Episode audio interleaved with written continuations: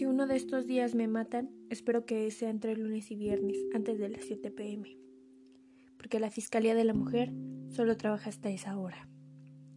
Espero andar con pantalón flojo, camisa floja y sin maquillaje, porque dirán que yo andaba provocando que yo lo buscaba.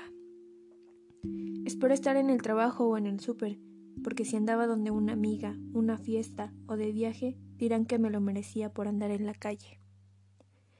Espero me maten de día, porque si es de noche, dirán que si me hubiese quedado en la casa, nada me hubiera pasado.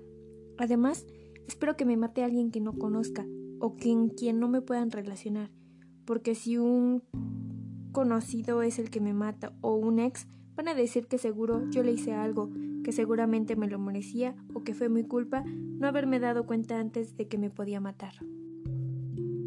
Ojalá el mismo día mis amigas corran a borrar toda foto donde aparezca con menos ropa de la normal en mis redes sociales y que borren mis fotos con amigas en fiestas, en traje de baño, para que no digan que me lo merezco por fiestera, paga o exhibicionista.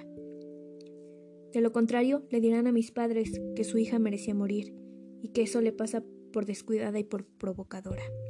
No solo nos matan, además nos culpan de nuestra propia muerte.